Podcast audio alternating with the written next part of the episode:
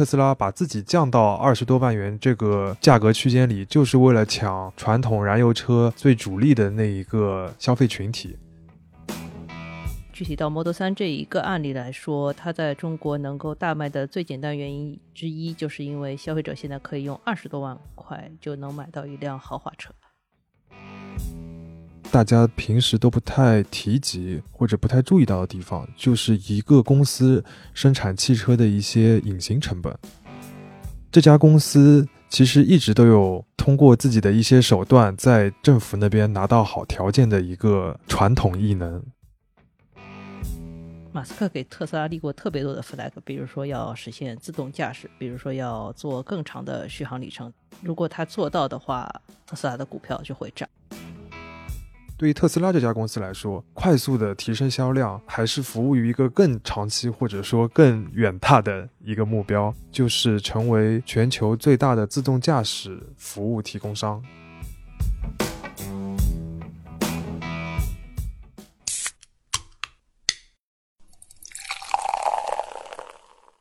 这里是商业就是这样。大家好，我是肖文杰。大家好，我是许冰清。我们两位都是第一财经杂志的主笔。过去一年，从中国到美国，在证券市场上最热的板块应该就是新能源汽车了。而引领这个市场的呢，就是特斯拉。二零二零年一整年，特斯拉的股价涨了七倍，还引领了一众电动车创业公司的股价都暴涨。但是与此同时呢，特斯拉还有一个数字，在过去一年里面连续的在下跌，就是它在中国市场的售价。我们以 Model 3为例，特斯拉的 Model 3一直在降价。二零一九年国产 Model 3刚开始预售的时候，它的补贴前售价是三十五点五八万，但是在一年里呢，它的官方降价降价了三次。现在官网上面的这款车的售价是二十六万元，相当于打了一个七五折，降了九万多。这其实是非常有意思的一件事情，因为这样大幅度多次的官方降价，在汽车行业里边是非常罕见的。是不是我们之前只听说过 4S 店自己降价这件事？对，一般来说，汽车公司发售一款新车之后，在半年的时间里边，它基本不会在 4S 店有折扣。过了半年之后，4S 店会有一些九折、八折这样的终端的降价。但是车厂本身的零售指导价是不变的，对，几乎从来不变。而且 4S 店达到七五折也很少见吧？没错，因为对于车厂来说，如果你降低了自己的官方售价，就意味着打自己的脸，还有可能会破坏自己的品牌形象，然后让一些已经用原来的高价格买了车的消费者对你产生抱怨。我们觉得特斯拉好像在面临着类似的逻辑，因为过去一年里面，因为降价，特斯拉在中国受到的非议也挺多的。据说每一次降价都有车主拿着横幅去特斯拉的门店门口要维权。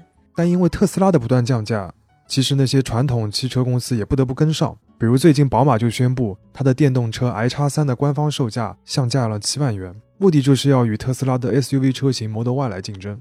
Model Y 最近公布了它的国产售价。比进口版要便宜了十四万元，所以问题就来了：为什么国产的特斯拉 Model 3一直在降价？我觉得我们可以就是分几个方面来讨论这个问题吧。首先是为什么它能降价，其次是为什么要降价，最后为什么它还敢降价？那我们先来解决为什么能降价的问题。最主要的一点就是因为特斯拉在中国的造车成本越来越低。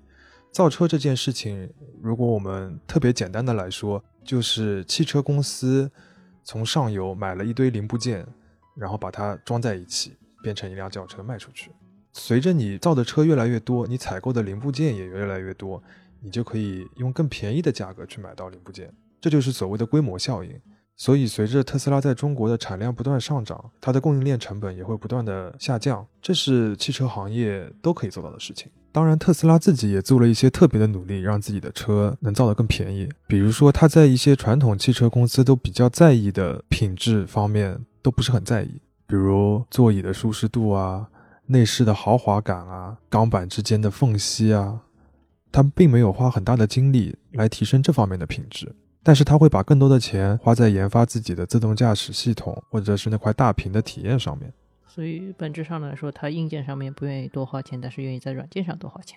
对，包括他进入了中国国产之后，他也用了更便宜的技术的电池。所以简而言之，就是特斯拉国产 Model 3本身就是一辆不用卖的那么贵的车，所以它有足够的降价空间。第三点的话，其实是一个大家平时都不太提及或者不太注意到的地方，就是一个公司生产汽车的一些隐形成本。这是一个类似于政策成本的东西。没错，我们可以这么说，特斯拉在中国落地是获得了非常多的优惠和支持的。比如说，它能够在二零一八年签约，同时在二零一八年就拿到了所有的证件，通过了所有的审核，并且它可以以外资独立的身份在中国造车。在过去，几乎所有的外资的汽车公司要在中国建厂造车，都必须和一家本土的公司合资，而且自己最多只能占百分之五十的股份。某种程度上，你可以说它。踩到了政策变化的红利，因为最近两年中国在对外开放上面做得越来越好，尤其在对外资的开放程度上，在很多行业都有类似的情况。但是说究竟是一个典型的好的公司推动了这些政策的进步，还是说政策的进步能够让更多好的公司进来，这其实是一个比较难以界定的问题。就到底是历史的进程，还是你自己的奋斗？个人的奋斗。在特斯拉这个案例上面，其实他个人的奋斗或者说是技巧也还是有展示的。这家公司其实一直都有通过自己的一些手段，在政府那边拿到好条件的一个传统异能。二零一四年的时候，他在美国宣布建自己的第一座超级电池工厂，那时候是吸引了美国七个州。来竞选这一个工厂的所在地。我记得那个时候，《财富》杂志专门写了一篇文章，讲马斯克在其中用了种种手段，最后获得了内华达州十四亿美元的一个各种补贴。所以他其实非常善于做这样的事情。就是在为大公司建造一个大型工厂这件事情上，中国和美国的形式逻辑很多时候其实没那么多区别。嗯，那这一部分省下的钱，很多时候会被忽略，但其实非常重要，最后也会体现在车价上。然后我们聊一下特斯拉为什么要降价吧。很简单一点，就是降价了能够提升销量，这个是经济学的基本原理。那么具体到 Model 3这一个案例来说，它在中国能够大卖的最简单原因之一，就是因为消费者现在可以用二十多万块就能买到一辆豪华车，在。中国消费者心目中，特斯拉是一个跟奔驰、宝马差不多地位的豪华品牌，因为它在中国最先销售的两款车 Model S 和 Model X 都是售价在六七十万元，甚至超过一百万元的豪华车。你这个应该跟进口关税也有一定的关系。对，但它建立了这样一个品牌形象，在中国大多数的豪华车其实平均售价都在四十万元以上。那现在有一个品牌形象是豪华车的，但是价格只有二十万元的这样一个产品，对消费者的吸引力可想而知。尤其是对于中国最主要的一个汽车的消费群体——城市的家庭来说，嗯，因为跟美国市场不太一样的是，中国消费者买车经常是以家庭为单位，而不是以个人为单位来买车的。如果说你把汽车和房子视作一个家庭的硬资产的话，他们愿意在上面花更多一点的钱，二十万到三十万对他们来说是一个比较合理的价格带。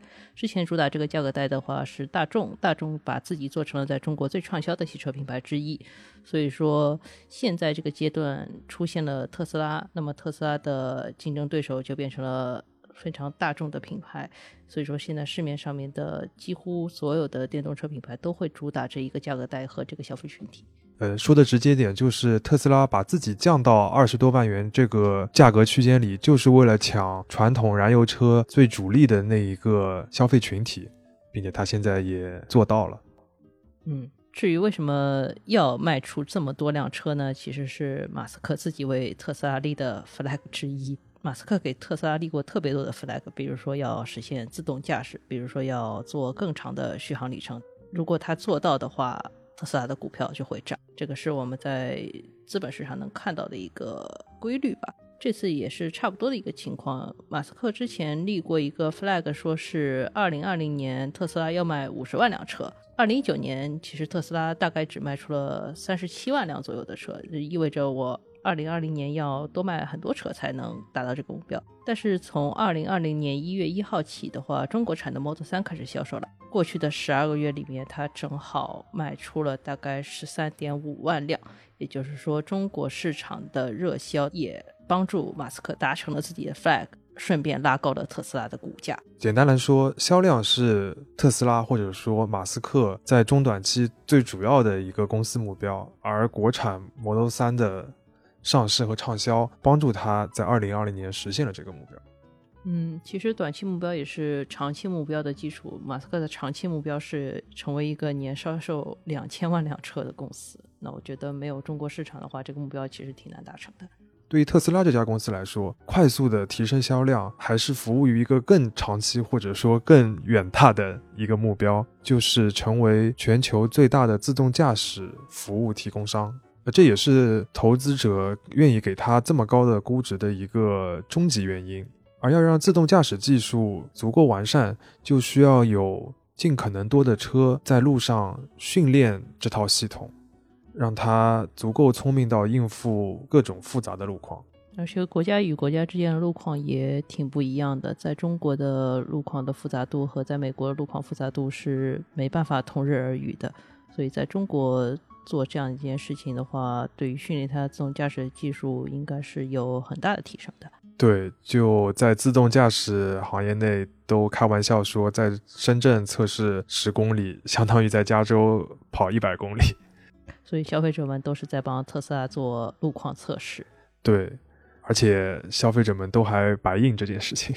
当然，具体到 Model 3的案例，它为什么这么快的降价到三十万元以下？还有一个现实的考虑就是补贴政策。二零二零年的时候，中国出台了一个新的新能源车补贴政策，就规定只有三十万元以下的纯电动车才能拿到补贴。拿到补贴后，能够放大特斯拉的价格优势。最后，我们再说一下。特斯拉为什么敢降价吧？因为前面都是前提条件，最后的临门一脚到底要不要降价，其实是取决于特斯拉自己的。特斯拉本身拥有很强的品牌优势，我们前面也提到了，它其实是一个一开始定位类似于豪华车的品牌，但是呢，它在中国敢于做更便宜的产品，而且能把更便宜的产品卖得这么好，其实是很难的。这个当然有一部分原因在于它在中国，包括在全世界范围内，也在推行一个直销的体系，而不是在通过以往一样像通过经销商来卖车。而是选择直接面对消费者，自己来开门店，所有的销售的环节都有特斯拉的人来跟你对接，这个部分是跟原来的车企不太一样的。这个也有一个优势，就是在于所有的策略都可以从上到下的非常好的贯彻下去，包括降价这件事情。最后一点就是我们前面也提到了，特斯拉选择的目标受众非常的准确，就是中国的中产阶级的家庭的消费者。他们如果一旦 buy in 特斯拉的这套逻辑的话，他们会相对来说比较坚定的支持特斯拉一段时间。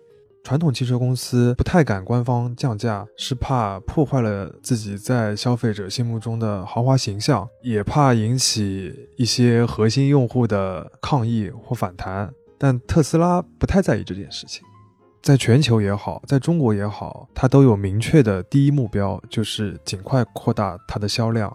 降价就是实现这一目标的手段，在达成这个目标的同时，可能会产生很多的不良反应。但他都选择了忽视吗？对，就像他不在意 Model 3上面那些瑕疵一样。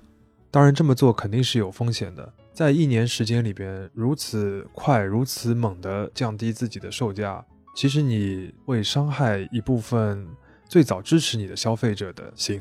嗯。其实这主要是给他们造成一个困惑，我不知道该在什么时候买特斯拉才是合算的。永远有比我更合算的人买了特斯拉，这个心态上面是很容易失衡的。现在有可能特斯拉这个品牌的光环，还有它的产品的性价比，还能把这个问题覆盖过去。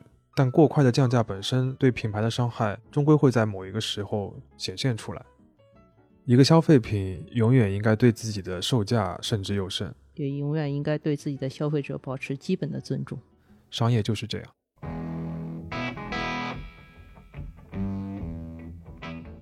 感谢收听这一期的《商业就是这样》。你可以在苹果播客、小宇宙、喜马拉雅、网易云音乐等平台收听我们的节目。